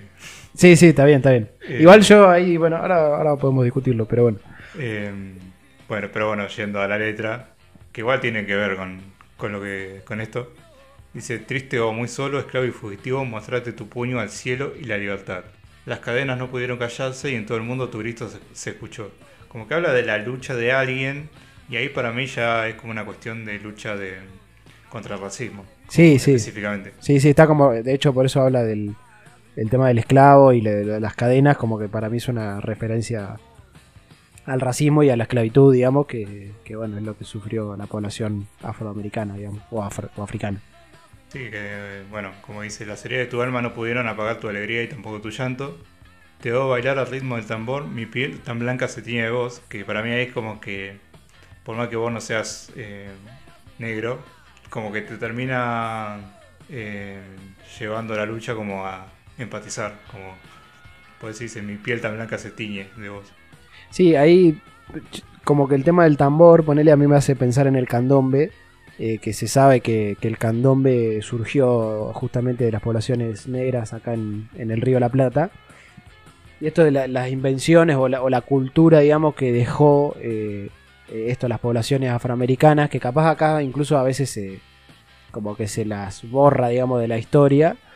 Y, que nos han dejado mucho. Y también el blues mismo. Entonces por eso después dice un triste blues la piel me erizó, como que son cosas que son que se reconoce que son creadas por eh, por los negros y eso es lo que también eh, hace referencia digamos Chizo en este tema y esto de sí de, de este género musical digamos que, que me, me eriza la piel y que me, me lleva a empatizar mucho con esa lucha o con esa eh, con esas vivencias Claro, llega tanto esa empatía que dice negra es mi alma, negro mi corazón, como que quizás no sea de piel, no, no compartamos eso, pero como que interiormente, como que yo también me sumo como a, esto, como dice, por la influencia sobre todo musical y por que le llega como la lucha de liberación de- del pueblo afroamericano. Sí, ahí también está el tema de que mm, justamente cuando yo busqué para el tema, si bien más o menos era- tenía claro por dónde iba, mucha gente hacía referencia a, no sé, a la lucha de Mandela o a la de Mohamed Ali, eh, y podés hacer referencia a cualquier, eh, eh, cualquier eh, digamos, persona o, cualquier ídolo, digamos, o referencia de la población negra que, o afroamericana que ha luchado justamente por los derechos de los negros y demás. Y, y por eso la gente como que agarraba y lo asociaba claramente a, la- a esas figuras más, más reconocidas, pero creo que es más general. Sí, igual yo busqué y dije, eh, bueno, además de Martin Luther King también, Cla- eh, sí, Martin Luther King, claro. el quizá el más conocido así de la lucha contra el racismo es eh, Nelson Mandela. Yo dije, a ver, ¿cuándo se liberó de la cárcel? Lo busqué era en 1990. Así que puede que haya ahí una conexión, porque si este disco salió en el 91, así que tiene sentido. Además, como que cuando dicen en todo el mundo tu grito se escuchó, como que la lucha llegó a todas partes del mundo. Sí, puede- ahí puede- yo no sabía, claro, que Mandela había sido tan eh, de esa época, pero mm, ahí tiene más sentido, digamos, que sea la referencia. Yo lo, lo de Ali, ponele, también lo, lo pensé, pero es más, más viejo, Ali es como más de 60, 70, pero también es eso, es como que habla un poco de toda esa... eh, también podría hablar de Martin Luther King o ya te digo, de cualquier figura así. Eh, y después dice, ya no podrán detener tu fuerza, el cielo es negro antes de llover la fuerte lluvia que lava las pieles, menos las almas no ves. Como, o sea, como es como ese discurso de no importa tanto la piel, sino eso, lo, que tengamos dentro, digamos, y no, eh, no fijarse tanto en eso, en lo superficial. Sí, por eso como este, pero aún así como que también marca esta cuestión de negra el alma, negro el corazón, que sí, obviamente hay que fijarse más en el interior, pero termina como marcando también cierta identidad cuando se produce una discriminación, como que terminas como eh, vos mismo como marcando cierta identidad para eh, salir de eso, porque Sí, y, sí, como para también eh, como autoafirmarte también, digamos, como defenderte ahí de, de eso y decir, bueno, sí, yo soy negro y eh, también eh, merezco, digamos, el mismo trato que los blancos, que es un poco lo que el, el meollo, digamos, de la cuestión ahí con Mandela, que, que era con el apartheid y que literalmente no los dejaban hacer las mismas cosas. sí, que lo tuvieron preso casi 30 años y toda una cosa. ¿30 años estuvo Mandela preso? Y por ahí. Fue es un montón. No, no, no, no sabía que era tanto. Por eso era tan importante la, la cuestión de, de su liberación. tenía, eso era una cosa tremenda ahí en Sudáfrica. Sí, a mí este tema me hizo acordar mucho al, al de los Beatles, eh, Blackbird. No sé si es de los Beatles, creo que es McCartney. Eh, sé que lo cantan los Beatles, no sé si será de, de alguien, pero me parece que sí. Sí, bueno, el tema también es como medio así, como, como una. eh, como un tema así de, bueno, de empatía y de yo estoy con ustedes, digamos, que en otro momento también, pero un momento donde se da mucho también esa discusión en Estados Unidos, en Inglaterra. Eh, y bueno, este tema como que tiene eso, tiene esa cosa así de, la, de empatizar con esa lucha y de, identificarse a pesar de eso, decir, bueno, eh, yo soy blanco, pero mi piel blanca se tiñe eh, por esto, por esta lucha y por también por lo que te deja eh, estos géneros musicales que, que salen de los negros como el candombe, el blues y ese tipo de cosas que eso, que todos disfrutamos. Así que bueno, esto fue Negra mi alma, negro mi corazón. Negra es mi alma, negro mi corazón. El último tema del disco es Blues de Bolivia.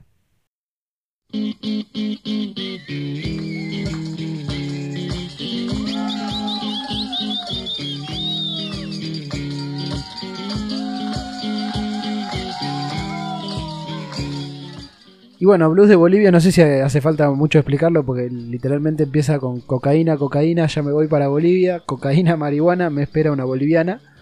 Eh, y el tema básicamente es un poco eso, aunque las estrofas son bastante divertidas ahí porque eh, hace como un relato ahí de, su viaje a, Bolivia.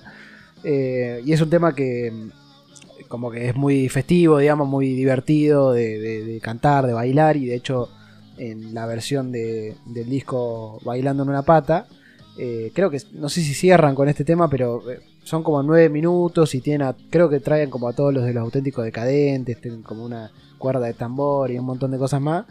Y, están ahí como haciendo un tema re largo ahí de... como improvisando con, con este tema que, que es muy divertido. eh, pero bueno, también se generó un poco polémica a partir de, de la letra. Sí, lo que pasó es que, bueno, la embajada de Bolivia escuchó la canción y no le gustó nada. Lógico. Como que pidió, pidió que le pidieran disculpas eh, desde el gobierno argentino y se dio como una discusión ahí de eh, si está como acusando, viste, de, de ser un lugar así de, de mucha droga o lo que sea.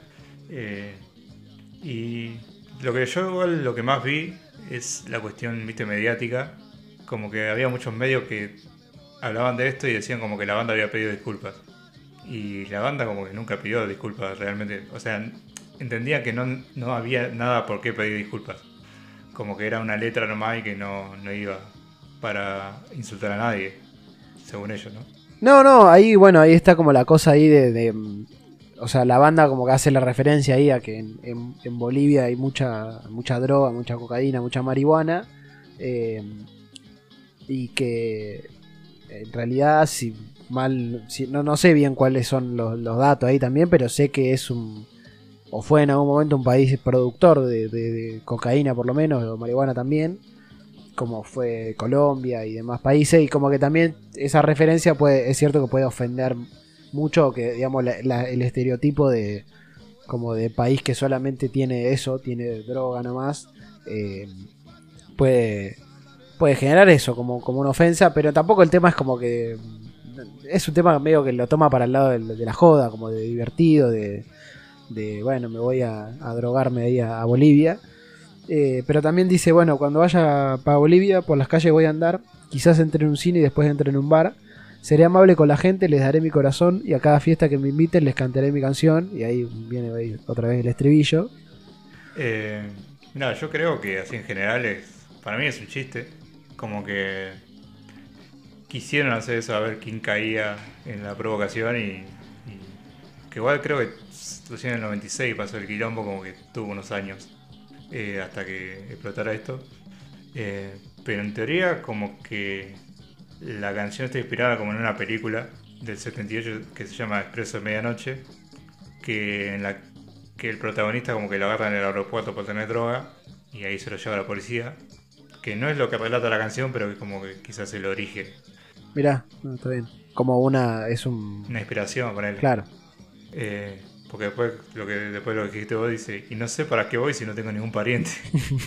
Pero siempre es conveniente conocer otros países, sobre todo cuando dicen que está en vía de desarrollo.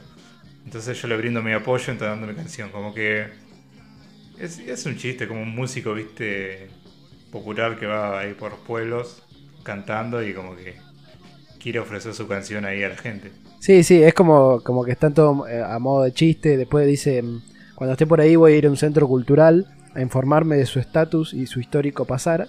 Compartiremos poesías, historias y geografías. Ellos me hablarán de su patria y yo les hablaré de la mía. Y después vuelve a repetir cocaína, cocaína, ya me voy para Bolivia. Y sí, como que tiene esa cosa ahí de, chiste, de ironía, de, de- de- en realidad me estoy yendo eh, de joda, pero, pero bueno, voy contando también, eh, digamos, como un viaje más, en tono más serio, digamos, a la estrofa y después el estribillo que es como el, el remate del chiste, por así decirlo. Yo no sé, no sé si es algo para, para ofenderse tanto, pero bueno, eh, también entiendo que eso, que no les guste el estereotipo. No, porque es como demasiado evidente. Sí, sí, además, no, no es que es algo medio vedado como no sé otros temas que hablan de la droga, pero no, en este caso es como muy, eso, muy evidente. Y yo porque estoy leyendo acá la letra y si le sacas el estribillo como que da para más interpretación. O sea, te, te das cuenta igual, ¿no?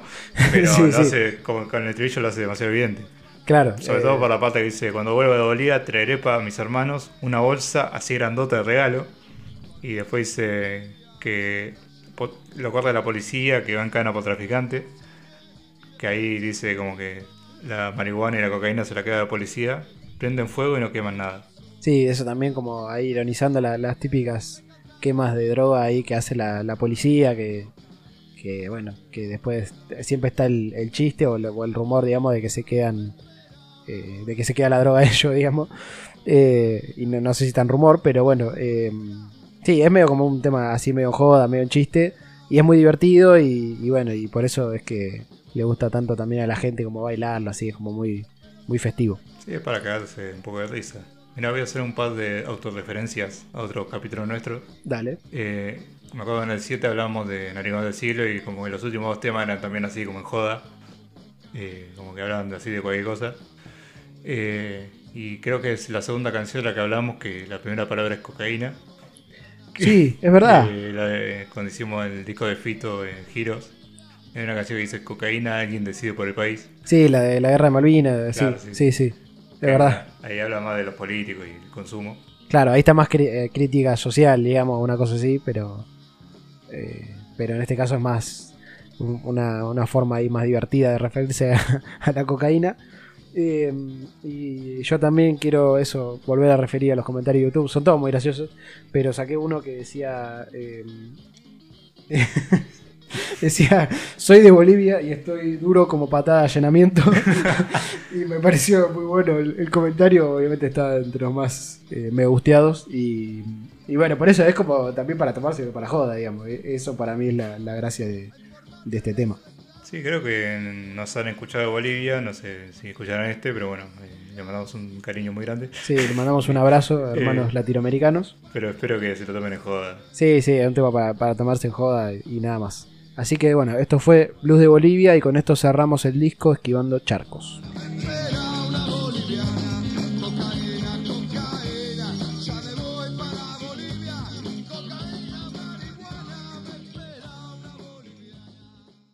Vamos con el top icónico. Bueno, bienvenidos al banquete.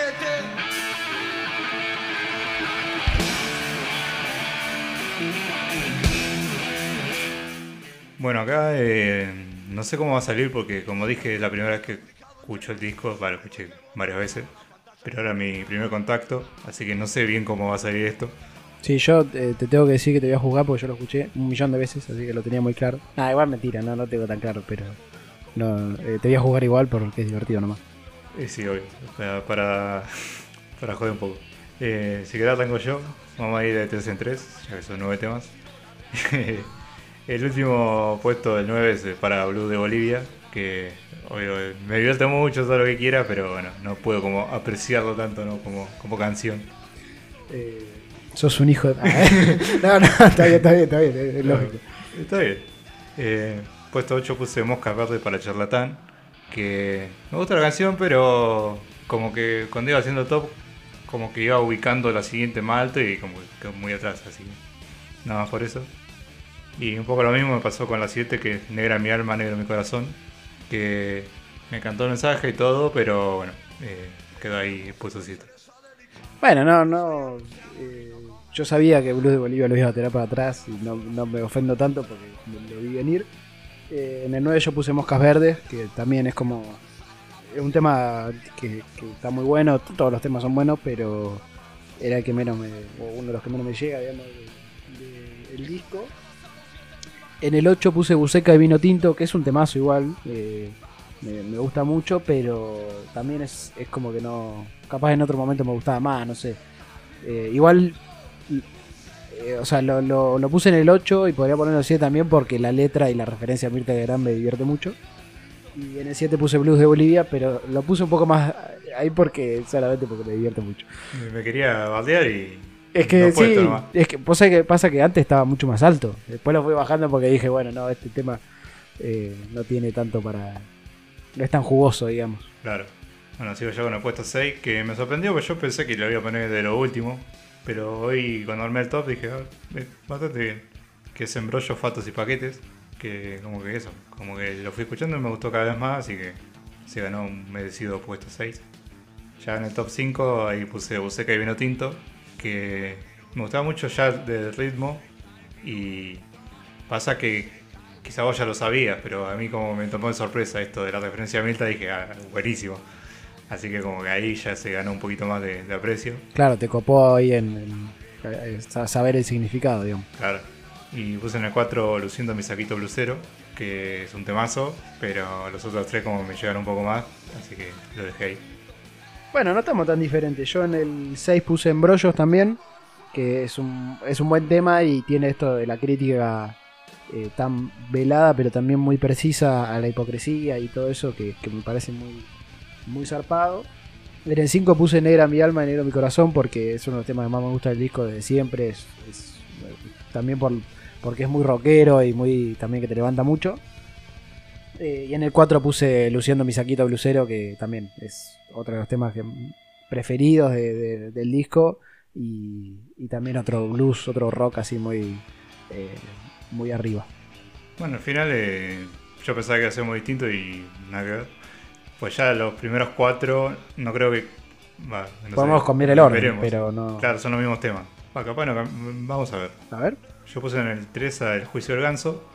Eh, si querés andar mencionando vos el tuyo, o sea, hagamos como un ping-pong. Vamos iguales, el juicio del ganso en el 3. Eh, sí, eh, como dijimos ahí, como eh, la canción más reflexiva como que del disco. Va, Sí. o hay otra más, pero como que la letra también era como la más compleja y era como más... eh, está hablando de la muerte, de un estilo de vida, como que me terminó copando bastante, así que por eso lo puse en el 3. Sí, yo le puse en el 3 por eso y porque me parecía. Es uno de los temas que más me gustó siempre del disco, que lo canto mucho. Y siempre tuve como esa. O sea, no, no entendía muy bien y sigo como sin entender del todo a qué refiere, pero. Tenía, tiene como esa cosa que te atrae, digamos, la letra, las frases que deja. Y, también es lo que te digo, que se ve mucho en los comentarios, la gente como les llega, a pesar de que no todo el mundo como que agarre y diga, bueno, esto trata sobre esto, digamos. Pero te llega igual. Sí, como que hay algo ahí que, que te terminas identificando de alguna forma. Sí. Eh, vamos a ver, el puesto 2 somos los mismos de siempre. Somos los mismos de siempre, he puesto dos. Era obvio. Entonces sí, lo del top 4 igual, creo que nunca había pasado. Nunca, nunca le pegamos el mismo top eh, Tanto. tan tanto, digamos. Sí, sí, sí. Sobre todo eh, ahí el- en los primeros puestos. Es verdad, en los primeros puestos siempre tenemos como una, diferencia. Eh, Pero sí, somos los mismos siempre, arranca con todo el disco y es como que eh, ya te quedas eh, cantándolo y es inevitable que te guste. Sí, también esto de que tiene para mí un valor especial que sea como el himno de la banda y, y que, que ya te digo, abra el disco y abra todo lo que es la obra de la banda con, con esa cosa tan identitaria, a mí me gusta mucho. Y bueno, ya obviamente puesto uno es Voy a bailar a la nave del olvido, que a mí me, encantó el como eso, el tono más tranquilo, como que, que iba pintando como las escenas de- del boliche y como de la parte de afuera con la luna y el sol, como que me gustó bastante y en lo personal, como ya la había escuchado, ya la, había, como la tenía escuchada, digamos, como que ahí también ya conectaba de otra forma. Sí, sí, obviamente ya era el, tema que habías escuchado y por algo lo escuchaste porque es, es eso, es el mejor tema del disco para mí, uno de los mejores de, de la renga. Y, y a mí me encanta eso también de, de la referencia, de, de describir bien el, lugar y, y- esa cosa que es como si te generara nostalgia a pesar de que nosotros nunca fuimos a ese lugar, nunca vivimos eso, pero sí podemos eh, como asociarlo a lo que nosotros sí vivimos, digamos, nosotros también como que volvíamos con los zapatos embarrados esquivando charcos eh, y con las avenidas desiertas de, de donde venimos y todo eso como que lo hace muy bien y para mí genera esa sensación tan linda eh, este tema. Así que bueno, coincidimos en los primeros cuatro puestos de la misma manera. No sé si va a volver a pasar. No, no creo, la verdad no, no creo que vuelva a pasar, pero pero bueno, sí, es un tema un disco que tiene muchos buenos temas y, y esos cuatro creo que son como los más eh, los más lindos, los más reconocidos, así que es lógico también que, que nos pase, pero no creo que vuelva a pasar. No. Eh, igual los invitamos a quienes estén escuchando. No, no necesariamente para ser top 9, si quieren un top 3, Sí, 4, sí, sí, un top 3 o la- el tema que más le gusta del disco, a ver si, si Sí, coinciden todos. el favorito. Así que nada, esto fue el top icónico.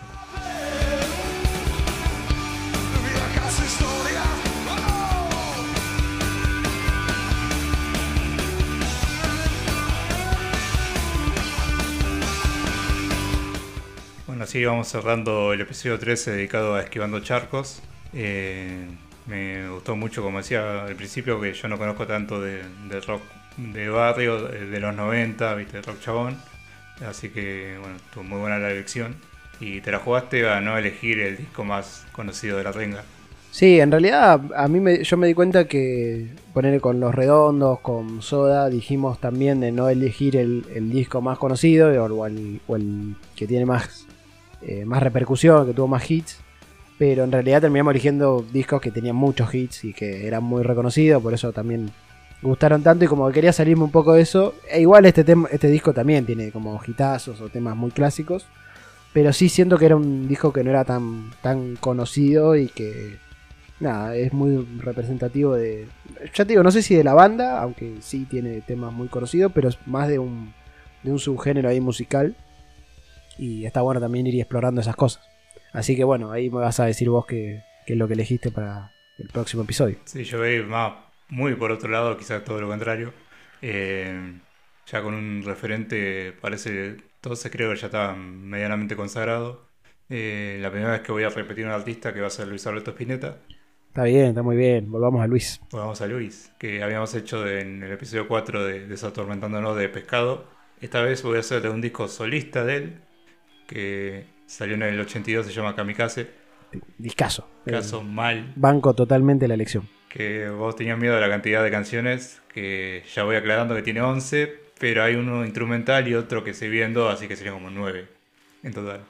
Ah, de una. Bueno, está bien. Igual está bueno porque también las letras de Coso nos van a dar mucho juego para, para analizar. De hecho, aparte lo conozco al disco, así que sé que hay cosas ahí para, eh, para analizar que están buenas. Sí, decía que era como más contrario porque es un disco muy íntimo, muy íntimo y muy eh, acústico, como que va más por ese lado. Así que volvemos a uno de los grandes de rock que, que- que es Spinetta.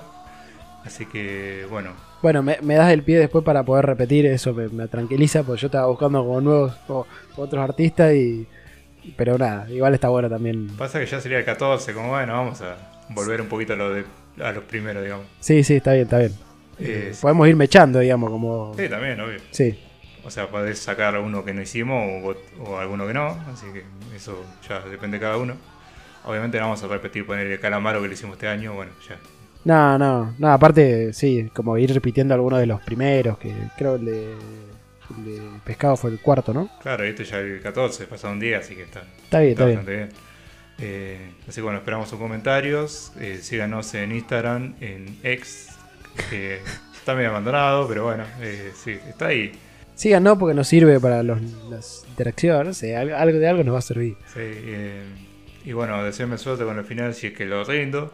O sea, Bueno, ya, ya ahí te estás poniendo una presión eh, que la gente lo va a escuchar y le va a preguntar. Ah, Eh, no, pero ponerle que sale en unos días y yo voy a estar estudiando y me, me va como Te va impulsar. Te va a impulsar, sí, sí. Así que bueno, eh, ojalá que te vaya bien ahí en, en el final, ya sea en esta mesa o en la que rindas. Sí, está bien.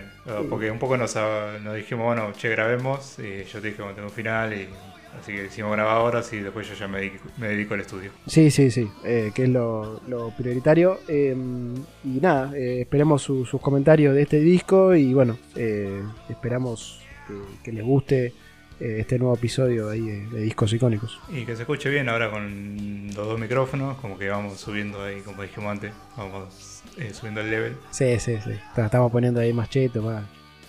Bueno, empezamos de abajo, como la reina. estamos de a poquito. Sí, sí. Así que bueno, esperemos que les haya gustado y esto fue Esquivando Charcos. Yeah.